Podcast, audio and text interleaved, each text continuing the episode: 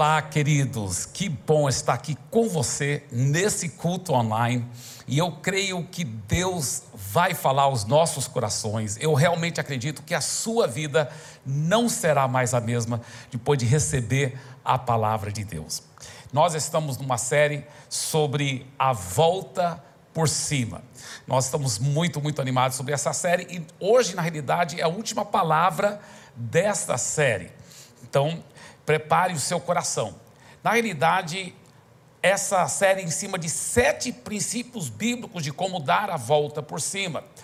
E a primeira palavra, que foi a base da vitória, nós aprendemos três princípios importantes que eu vou falar daqui um pouco, só para recordar, mas não vou aprofundar. Mas hoje vai ter uma coisa muito interessante que você vai ver daqui um pouco. Mas vamos só recordar um pouco por que, que Deus quer que nós realmente possamos dar a volta por cima. A realidade é que a palavra de Deus mostra que todo cristão, todo cristão enfrenta as tempestades da vida. Todo autêntico seguidor de Jesus vai ter problemas e tribulações. O próprio Jesus disse em João 16, 33, ele disse: Eu lhes disse essas coisas para que em mim vocês tenham paz. Neste mundo vocês terão aflições. Olha só que promessa. Infelizmente, mas é uma realidade. Vocês terão aflições, disse Jesus. Mas ele não parou aí. Ele disse: Contudo, tenham ânimo. Eu venci o mundo. E como que ele quer que a gente vença o mundo juntamente com ele? Está escrito em 1 João 5,4. Porque todo que é nascido de Deus vence o mundo. E essa é a vitória que vence o mundo, a nossa fé. Então vamos lá, recordando rapidamente os primeiros cinco princípios bíblicos para dar a volta por cima, porque nós estamos aprendendo sobre os sete princípios bíblicos para dar a volta por cima. Sete princípios bíblicos para dar a volta por cima. Os primeiros três, como eu disse, são todos a base da vitória o alicerce para poder a pessoa realmente dar a volta por cima. A primeira coisa que nós aprendemos foi não acuse Deus. A segunda coisa que nós aprendemos é entenda a pedagogia de Deus. A terceira coisa que nós aprendemos foi aprenda a tomar os remédios de Deus. Tendo esses três princípios, nós formamos a base. Agora estamos prontos para realmente aprender qual o segredo da vitória, que nós aprofundamos muito semana passada e hoje também vamos estar aprofundando um pouco mais nesses próximos dois princípios, que é o segredo da vitória. Qual é o segredo da vitória? Libere a fé na palavra de Deus.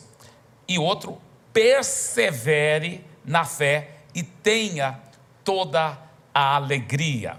Muito bem. Agora, como eu disse, nós vamos estar aprofundando mais como liberar a fé e como perseverar na fé e ter toda a alegria, mas agora estamos prontos para a nossa terceira e última mensagem dessa série, que vai englobar os dois últimos princípios, dos sete princípios para dar a volta por cima, que é a garantia da vitória. A garantia da vitória. Qual é o sexto princípio, então, para dar a volta por cima? Vigie contra todo orgulho e soberba. Se você quiser garantir que essa vitória vai ser permanente na sua vida, você aprendeu pela fé como dar a volta por cima e vencer pela fé, perseverando com toda alegria.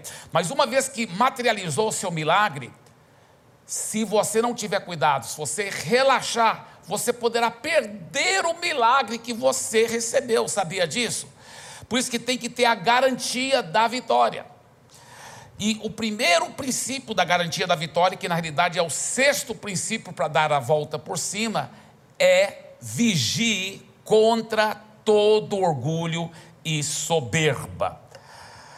Quando a gente, pela fé, alcança uma graça muito grande, uma vitória muito grande, se a gente não tiver cuidado, sobe para a cabeça da gente. A gente começa a pensar: poxa, olha o que eu fiz nós temos que lembrar que não foi nós que fizemos. Se agora nós estamos andando em vitória, é apesar de nós, não por causa de nós. É Ele e para Ele que é toda a glória. Talvez hoje você está passando uma pandemia, pandemia em muitas áreas você está sofrendo, talvez passou alguma tragédia, dor. Isso é sério, isso é muito sério. Deus quer te ajudar a dar a volta por cima. Deus quer te ajudar realmente superar todo o problema. E nós vamos estar aprofundando mais, como eu disse, como liberar fé, ainda mais, para dar essa, essa volta por cima. Porém, uma vez que Deus te deu essa vitória, é importante que você não deixe subir para sua cabeça. É importante você ser uma pessoa humilde, quebrantada, dando toda a glória a Ele. Por isso que eu volto a repetir esse sexto princípio tão importante: vigie contra todo orgulho e soberba. Olha o que a palavra de Deus diz em 1 Coríntios capítulo 10, versículo 12. Não sejam tão ingênuos e autoconfiantes. Vocês não são diferentes. Podem fracassar tão facilmente como qualquer um. Nada de confiar em vocês. Nós devemos confiar em Deus, né? Nada de confiar em vocês mesmos. Isso é inútil. Mantenham a confiança em Deus. Uau, a palavra de Deus é muito, muito clara. Olha o que Provérbios 16, 18 diz: Antes da ruína vem a soberba, e o espírito orgulhoso precede a queda. Quantas pessoas Deus começa a dar muita vitória, muitas bênçãos, e eles deixam subir para a cabeça. Eles começam a pensar que eles, é por causa deles. E aí, o que, que a Bíblia diz? Olha esse versículo de novo. Antes da ruína vem a soberba. Uau! E o espírito orgulhoso precede a queda. Na Bíblia, a mensagem, esse mesmo versículo diz o seguinte: primeiro vem o orgulho, depois a queda. Quanto maior é o ego, maior é o tombo. Meu Deus, que Deus tenha misericórdia de nós. E mesmo depois de você liberar a sua fé e tomar posse da vitória e perseverar com toda alegria, e aí a sua vitória começa a se materializar, lembre-se de dar toda a glória a Deus. Vigie contra todo orgulho e toda soberba. A nossa tendência humana é, depois de desfrutar da vitória, é, é, é nos relaxar no mundo espiritual, é ficar acomodado e não levar tão a sério as coisas de Deus mais, porque a vitória veio, porque agora estamos felizes, estamos bem. Eu já vi pessoas que estavam sofrendo tanto financeiramente, problemas sérios, e elas buscaram a Deus, elas oraram, elas clamaram, elas aprenderam a liberar a fé, elas deram a volta por cima. Aí depois que Deus prosperou, prosperou, prosperou, o que, que elas fizeram? Foram esquecendo a Deus foram agora, tinham muito dinheiro, agora no final de semana nem ia mais para a igreja, nem buscava mais as coisas de Deus, só ficavam curtindo é, é, sua, sua lancha lá na, na praia, só ficava indo para sua casa lá nas montanhas e esqueceu de Deus. Quando estava no aperto, buscava Deus, orava. Agora que Deus prosperou, relaxaram no mundo espiritual. E o pior é que vai abrindo brechas para o maligno nos atacar ainda pior do que antes, se não tiver cuidado. Por isso, nós podemos aprender uma grande lição com o rei Saul na Bíblia Sagrada. A Bíblia fala muito sobre como o rei Saul, isso aconteceu com ele. Ele era um jovem, um jovem, a Bíblia fala que ele era muito alto, ele era dos ombros para cima mais alto do que todos os israelitas, um cara muito boa pinta, mas ele era muito humilde muito quebrantado. E a Bíblia fala que o Saul estava é, procurando as jumentas do pai dele, porque naquela época a, a cultura era agropecuária, era de plantação, era de criação de animais. Então os jumentos tinham um valor muito alto. E a jumenta tinha extraviado, eles não estavam achando a jumenta. Eles tinham procurado por três dias. Quando eles estavam lá perto da, da cidade onde tinha o profeta Samuel. E o, o Saul, que não era rei, era só um jovem de uma família, uma família muito simples, muito preciosa, mas muito simples. Ele falou assim: Eu vou perguntar para o profeta que ele mora nessa cidade, aonde está a jumenta. Que Deus, quem sabe, Deus vai revelar para ele. Então, o rei Saul foi lá perguntar para o profeta. E o profeta falou assim: Olha, não preocupe sobre a jumenta, ela já foi encontrada. Seu pai está preocupado só com você agora, que já faz alguns dias você está fora de casa procurando essa jumenta. Aí o profeta fez uma surpresa tão grande para o Saul. O profeta falou assim: Deus reservou as melhores coisas, os melhores tesouros para você, Saul. Você vai se tornar o rei dessa nação. E o Saul teve uma atitude tão humilde e falou: Quem sou eu? Eu sou o menor da minha família em termos de importância. E a minha família é, é uma família também muito pouco importante dentro da nossa tribo de Benjamim aqui em Israel. Nós não somos importantes. Eu não sou importante. Quem sou eu? Ele teve uma atitude honesta, humilde, quebrantada.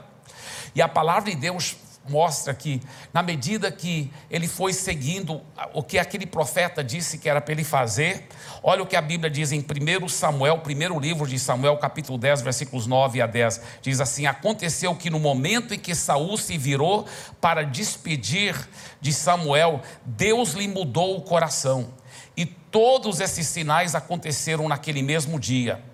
Então Deus transformou o coração dele. Ele já era um rapaz humilde, quebrantado, mas agora Deus pôs um coração assim transformado, um coração cheio de Deus dentro dele. E todos esses sinais aconteceram naquele dia.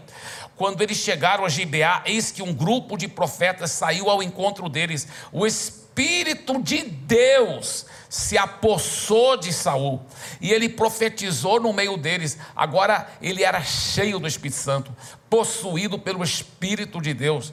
Que coisa fabulosa, que coisa linda. E a Bíblia mostra que quando ele chega de volta para casa dele, todo mundo estava esperando, né? Estavam preocupados. Aí vieram falar com ele e tudo. E o tio dele veio perguntar para ele, falou assim: Saul, por que, que você demorou tanto? Ele falou: Não, estava procurando as jumentas. Eh, a jumenta, e, e, e não achei, então eu estava lá perto da cidade onde mora o profeta Samuel, e eu acabei perguntando para o pro profeta Samuel. E sabe, o, o profeta Samuel, ele disse para mim que as jumentas foram encontradas. O, o tio, antes do, do Saul dizer isso, o tio falou assim: Quais, o que, que foi que o profeta Samuel falou para você? E o Saul fez questão de não dizer todas aquelas profecias poderosas que o profeta Samuel havia dito para ele. Ele não disse nada. Ele só falou, não, ele disse que as jumentas é, já tinham sido encontradas. Olha só, olha a humildade dele. Eu, eu me coloquei no lugar dele se o grande profeta tinha acabado de dizer que eu ia me tornar rei, que Deus ia me dar todas as preciosidades da nossa nação, e o meu tio depois me perguntasse: o que, que foi que o profeta falou para você, Eibe? Talvez eu ia querer colocar um ar de humildade, né? E eu ia querer dizer: bem, né? toda glória seja dado a Deus, mas ele, o profeta disse que eu ia me tornar o rei de Israel, que Deus tem todos os tesouros de Israel preparados para mim. Mas o Saul foi tão humilde, tão discreto, que ele nem falou para o tio as coisas que o profeta Samuel falou. Tudo indica que não falou para ninguém isso. Aí quando chegou o dia de dele ser realmente declarado rei, a Bíblia fala que eles falaram: Vamos pedir a Deus, e eles lançavam sortes, e a sorte caiu sobre a tribo de Benjamim. Alguém da tribo de Benjamim? O profeta Samuel já sabia que era o Saul, né?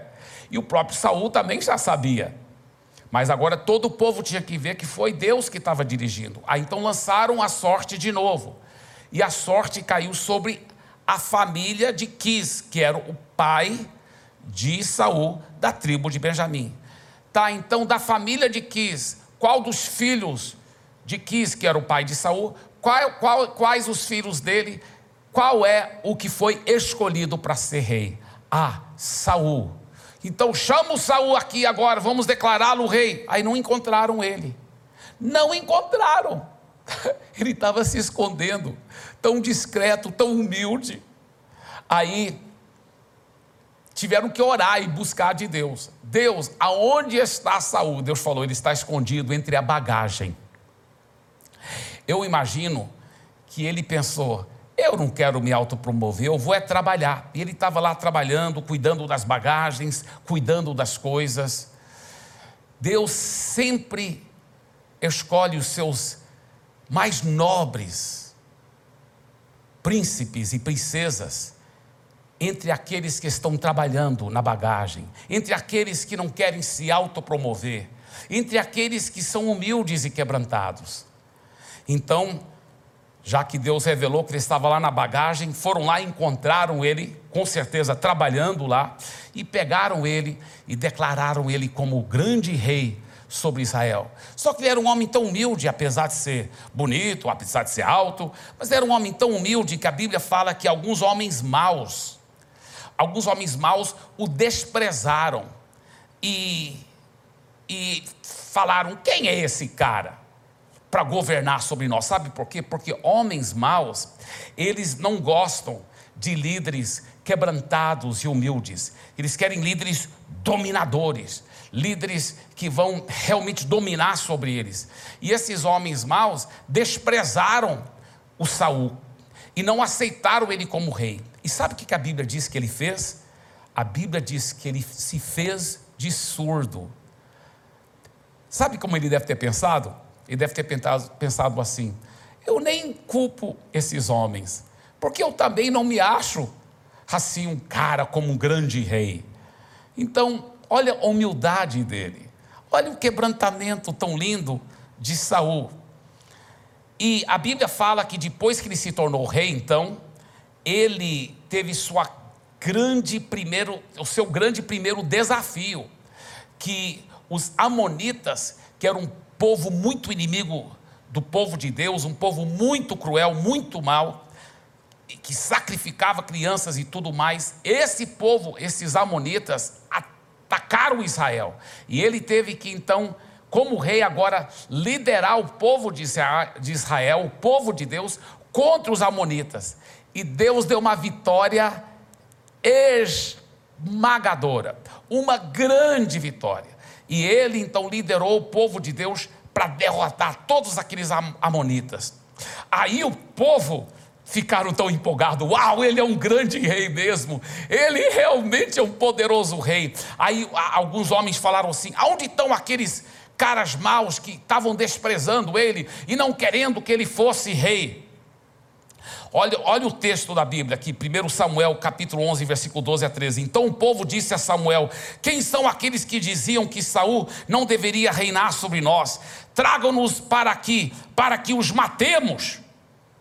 Mas agora Saul, que era tão humilde, tão discreto, ele como rei, olha a posição de autoridade que ele fala, ele diz. Ele diz o seguinte: "Porém Saul disse: Hoje ninguém será morto. Hoje ninguém será morto." Eu estou em 1 Samuel, capítulo 11, versículo 12 a 13. E ele disse: "Hoje ninguém será morto, porque no dia de hoje o Senhor salvou Israel. Que coisa bonita, que coisa linda, como ele claramente tomou um posicionamento como rei. E ele falou: Não, eu perdoo aqueles homens que falaram mal de mim, e eu estou dizendo, como rei, que a vitória não fui eu que trouxe para o povo de Israel, foi Deus. Então ninguém vai ser morto, porque não foi Saul que salvou Israel hoje, foi o Senhor. Que atitude linda. Agora, infelizmente, ele deixou subir para a cabeça dele. Lembra que a Bíblia fala que a soberba a soberba vem antes da queda. Ele ficou soberbo, todo mundo aplaudindo, as mulheres cantando sobre ele, aqueles elogios, aquela glória. E ele começou então se achar alguém importante. E a soberba precede a ruína, a queda. E foi o que aconteceu. Agora ele se achava tão importante que o ofício do profeta Samuel o ofício que somente um sacerdote ou um profeta podia fazer, que era sacrificar um no altar para Deus, ele foi e fez assim mesmo. Depois ele desobedeceu a Deus no que se refere a, a uma outra, outra, outra tarefa que Deus havia dado para ele. O profeta Samuel ficou muito triste, orou a noite toda pedindo a Deus para ter misericórdia, mas infelizmente o rei Saul estava muito orgulhoso e não aceitando correção como lhe deveria. E olha o que o profeta Samuel disse para ele em 1 Samuel, capítulo 15, versículo 17, e também no versículo 26. Ele diz o seguinte: Samuel continuou: Não é verdade que, mesmo sendo pequeno aos seus próprios olhos, você foi colocado por cabeça das tribos de Israel? O Senhor o ungiu como rei sobre Israel por você ter rejeitado a palavra do Senhor, ele também o rejeitou como rei sobre Israel. Então, o rei Saul é um exemplo triste de alguém que começou tão bem, tão humilde, tão quebrantado, passou por todas as tribulações e se tornou uma pessoa maravilhosa, um grande rei, muito abençoado por Deus. Mas depois ele não vigiou contra a soberba e contra o orgulho. Por isso que esse sexto princípio para dar a volta por cima é tão importante. Eu e você, sempre quando Deus nos dá muitas vitórias, temos que vigiar contra a soberba e contra o orgulho. Agora, antes de eu dar o sétimo e último princípio bíblico, deixa eu falar o seguinte. Eu quero recordar os primeiros seis princípios, mas eu vou fazer isso enquanto eu conto uma experiência de uma tribulação que eu e a minha querida esposa, André, isso é antes da gente ter filhos, que nós tivemos uma, é uma, um, uma tribulação na área financeira. Deixa eu explicar. Quando nós casamos, o meu carro, que era um golzinho, não era tão velho, ainda era até, até bonitinho. Mas na medida que os anos foram passando, porque nós demoramos quase uns cinco anos antes de termos é, nossa primeira filha, Priscila. E o carro foi envelhecendo, foi envelhecendo, e muitos, na, na época, na, na, cidade onde nós morávamos, lá em Santarém, na Amazônia, tinha muito buraco, muita areia, e o carro então foi realmente sofrendo muito. Ele começou a dar muito problemas, muito problemas. E eu realmente vi que a situação estava feia, porque eu estava gastando tanto tempo na oficina mecânica, tanto tempo empurrando o carro. Na realidade, o nosso golzinho, ele agia como todo bom crente deve agir. Aonde ele parava, ele pregava. Onde ele parava, ele pregava. Era um verdadeiro, né, ele era um verdadeiro maestro, porque tinha um concerto em cada esquina. então, nós realmente eh, estávamos numa situação séria. Mas eu já sabia desse segredo, desses sete princípios para dar a volta por cima. E eu coloquei em prática o primeiro princípio. Qual o primeiro princípio? Não acuse Deus. Não acuse Deus. Eu coloquei em prática aquilo. Eu não acusei o, o Senhor. Eu não falei, Deus, eu estou tão triste porque eu estou aqui servindo o Senhor como missionário na Amazônia e o Senhor não, não me dá um carro novo, esse carro é tão velho, está dando tanto problema. Não, eu não acusei a Deus. Eu não acusei Deus. Eu sabia que, segundo o princípio, ele tinha alguma lição profunda que dentro daquilo tudo eu poderia aprender. Qual o segundo princípio? Entenda a pedagogia de Deus.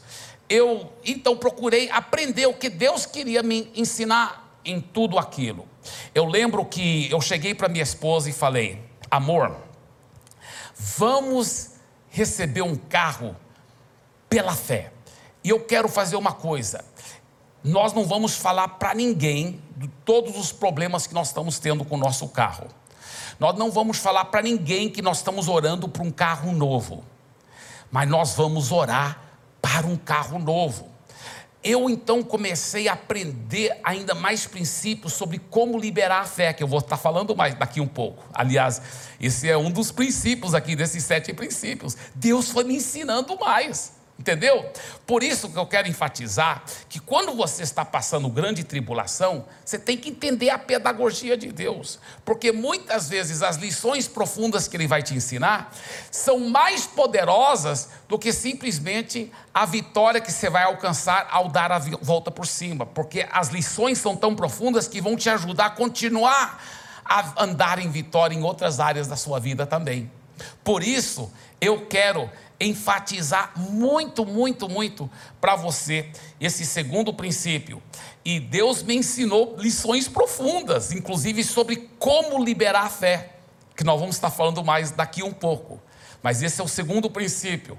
Com o nosso golzinho lá, que estava é, é, tendo tantos problemas mecânicos, mas eu entendi sim a pedagogia de Deus. E o terceiro princípio: aprenda a tomar os remédios de Deus. Acontece o seguinte: que Deus tinha que me dar um pouco daquela água amarga, um pouco dos remédios também. Sabe o que aconteceu?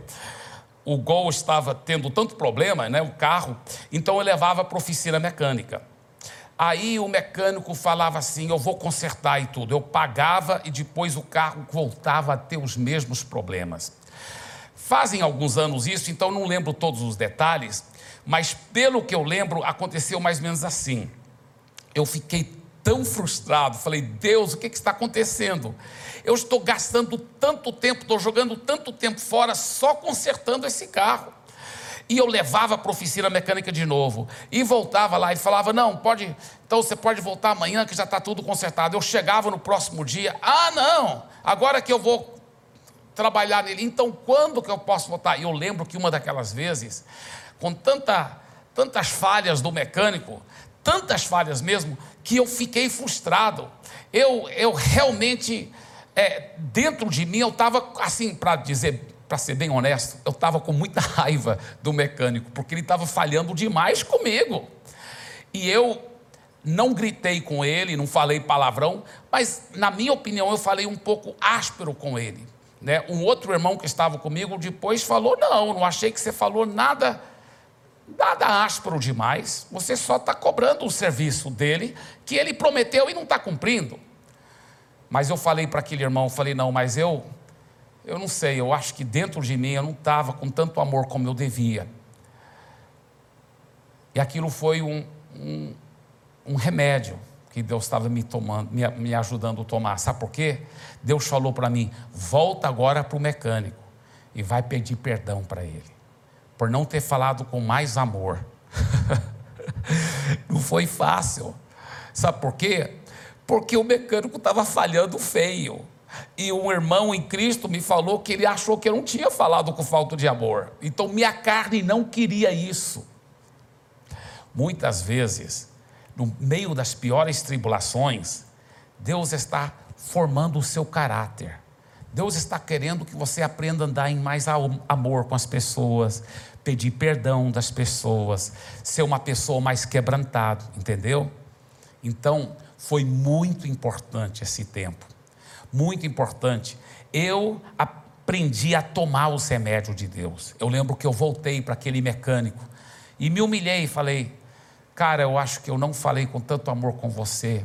Você me perdoa? E falou: Olha, eu que estou errado, eu que peço perdão problema é que eu pagava e tudo, mas depois o carro ainda, o carro ainda dava mais problemas. E foi quando então eu coloquei em prática, juntamente com a minha esposa, o princípio número 4, de como dar a volta por cima desse problema financeiro, desse problema de ter um carro que estava pregando em toda esquina. que qual é o quarto princípio? libere a fé na palavra. Eu lembro que eu falei para minha esposa: olha, vamos fazer uma lista aqui de versículos onde Deus promete suprir as nossas necessidades.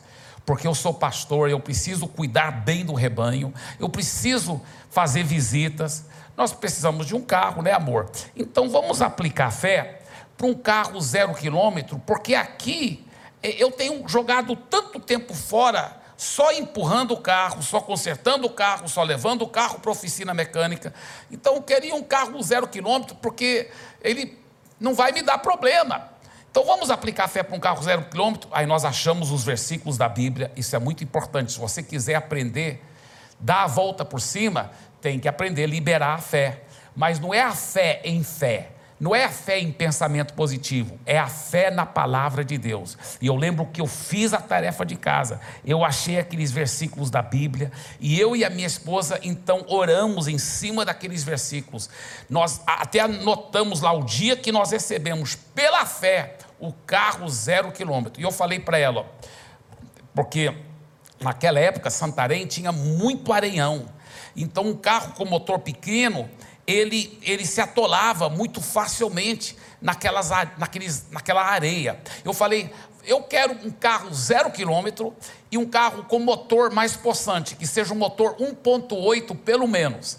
Você concorda em fé comigo, amor? Ela disse, eu concordo.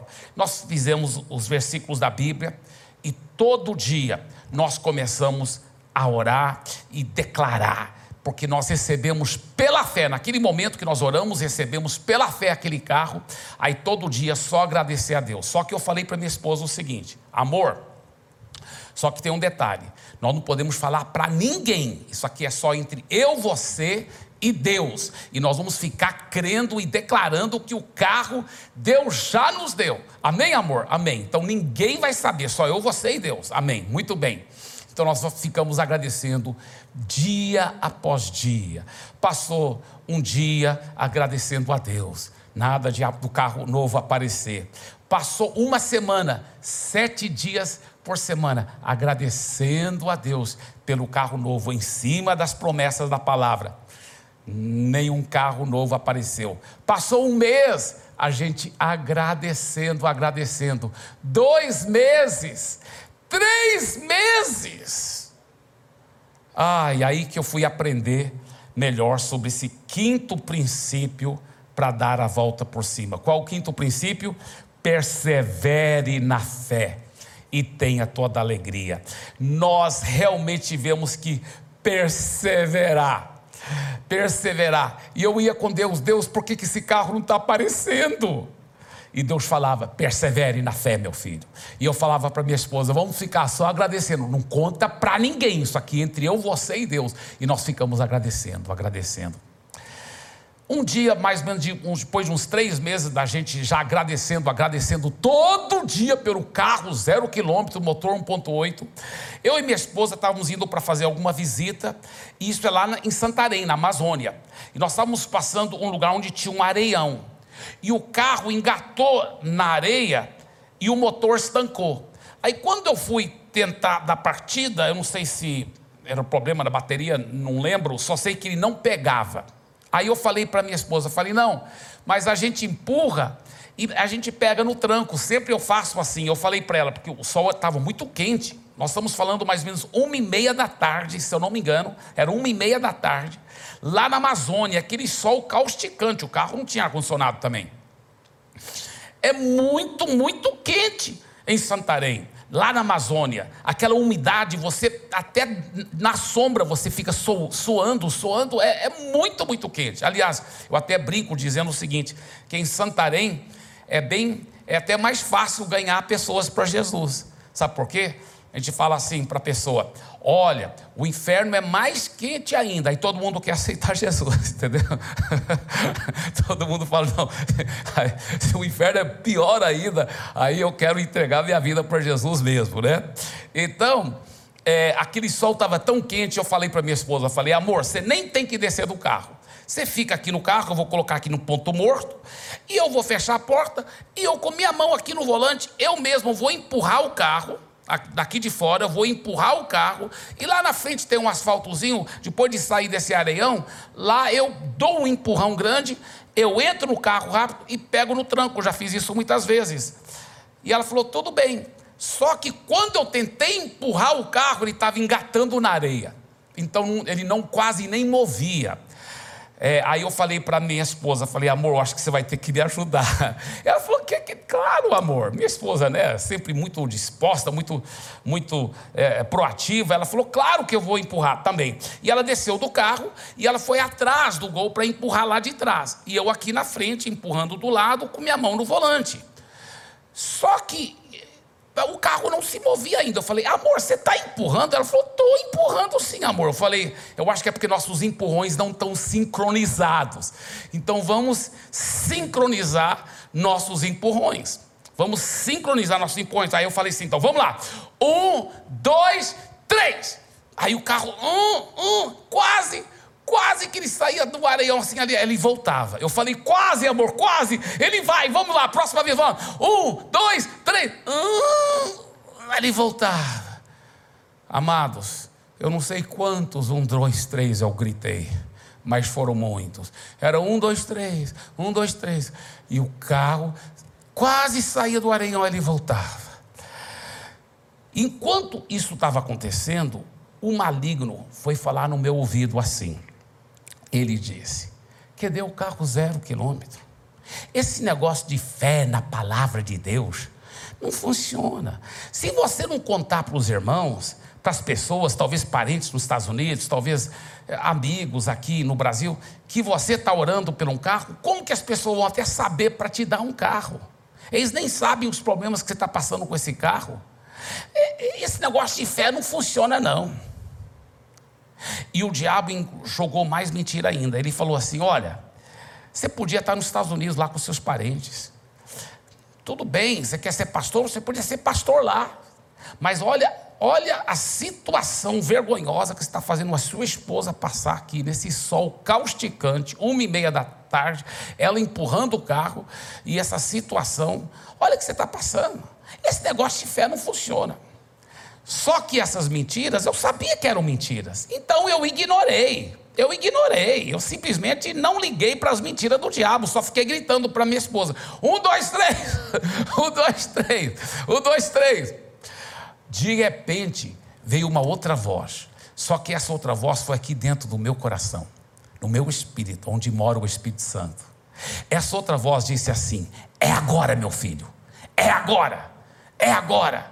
Eu falei: eu, eu, eu, gritando um, dois, três e respondendo aqui dentro de mim para ele, né? Como assim é agora? Porque qual o quinto princípio? Veja aí o quinto princípio: persevere na fé e tenha toda alegria. E ele me fez lembrar desse texto aqui em Tiago, primeiro capítulo, versículos 2 a 4. Meus irmãos, tende por motivo de toda alegria o passardes por várias provações, sabendo que a provação da vossa fé, uma vez confirmada, produz perseverança, ora, a perseverança deve ter ação completa, para que sejais perfeitos e íntegros em nada deficientes. Sabe o que o Espírito Santo me revelou? Naquele momento, naquele sol causticante, gritando um, dois, três, ele falou: se você tiver toda alegria no meio dessa provação, no meio dessa tribulação, a sua fé vai ficar perfeita é, sem deficiência, íntegra, e, e, e agora esse carro vai manifestar ele me revelou isso, foi uma, uma, revelação tão poderosa, irmãos. Eu gritando lá, um, dois, três, quando o Espírito Santo me revelou isso, eu fiz assim,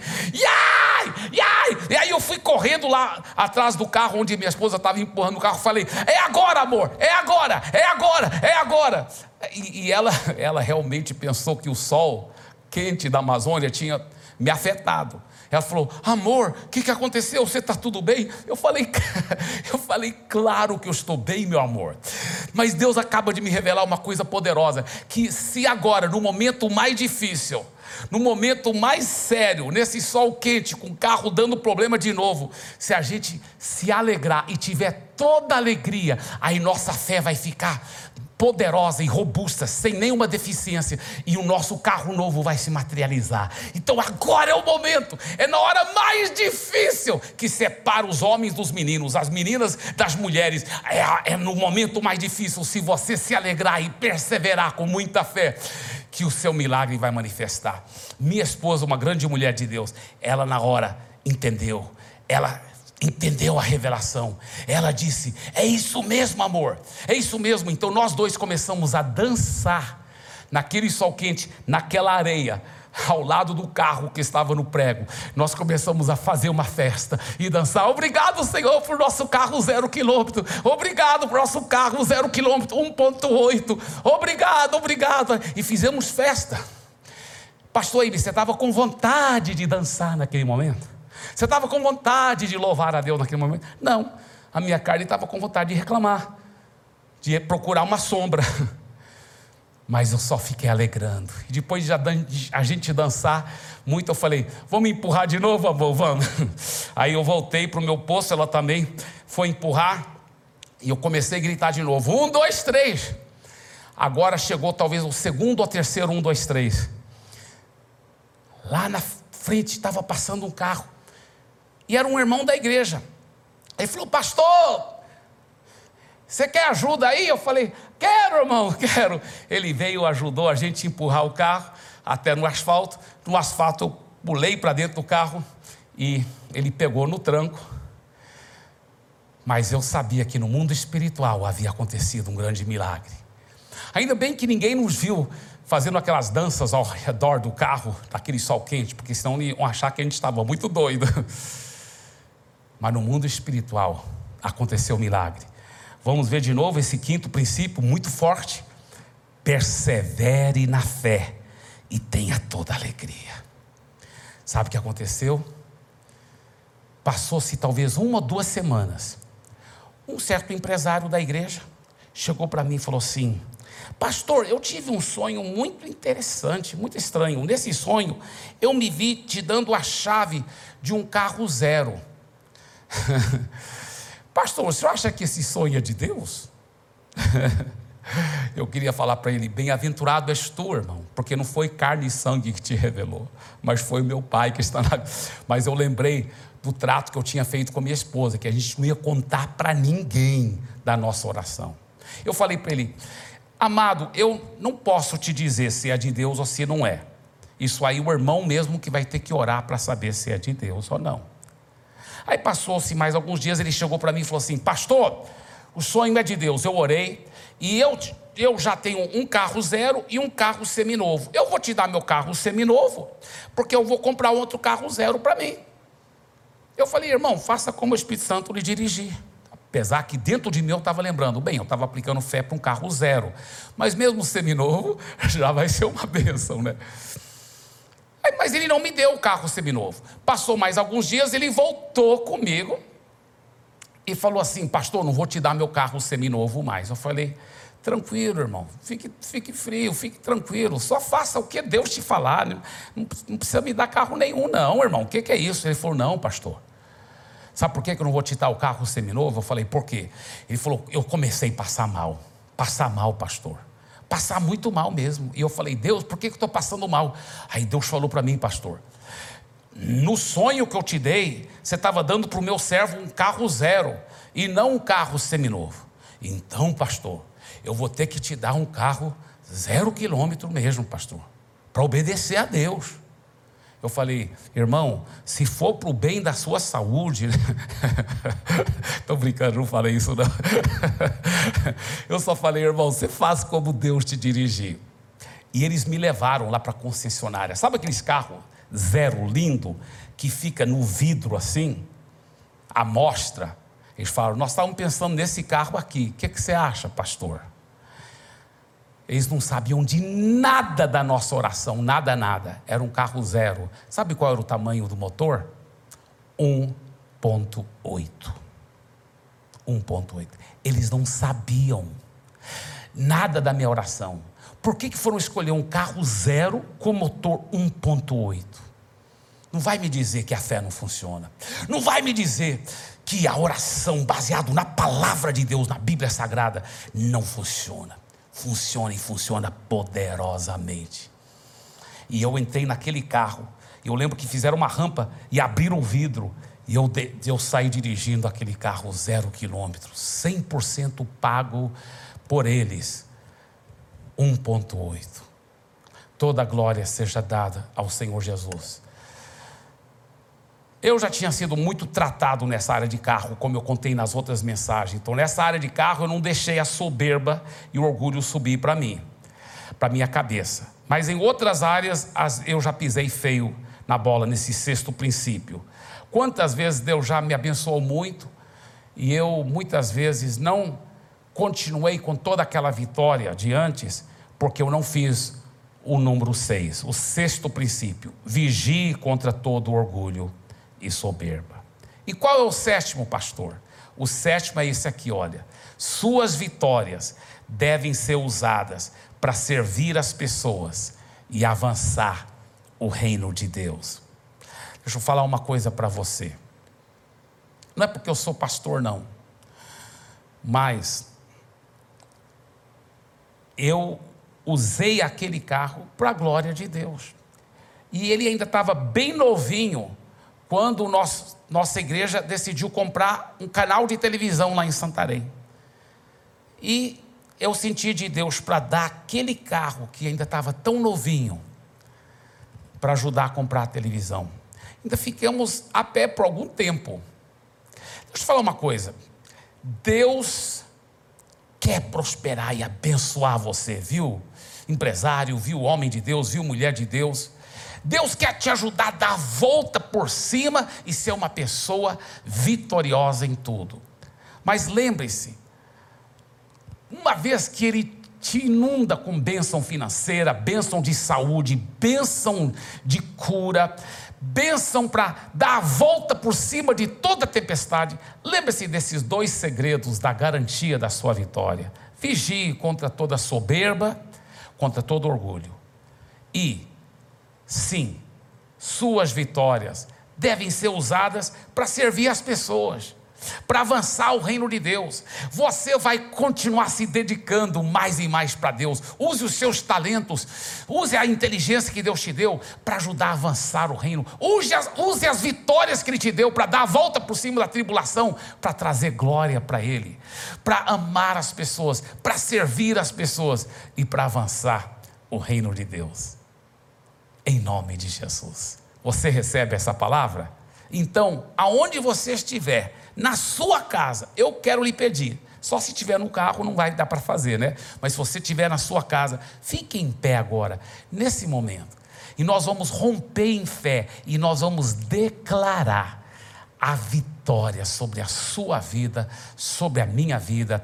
Nós vamos colocar em prática esses princípios da palavra e dar a volta por cima. Eu creio que sua vida nunca mais será a mesma. Não esqueça não acuse Deus. Não esqueça, entenda a pedagogia de Deus. Não esqueça, aprenda a tomar os remédios de Deus. Ah, aí libere a fé na palavra de Deus. Tome posse das promessas de Deus, libere a fé na palavra de Deus. Mas não esqueça de perseverar na fé, com toda alegria, no meio da pior tempestade, se alegrando e perseverando na fé. E aí sim, a vitória vai materializar. Mas uma vez que a vitória se materialize na sua vida, não esqueça dos dois últimos princípios, desses sete princípios, para garantir a permanência da sua vitória. Vigie contra toda soberba e contra todo orgulho. E com certeza, também, faça com que suas vitórias sejam usadas para servir as pessoas e avançar o reino de Deus, rompendo em fé. Aleluia.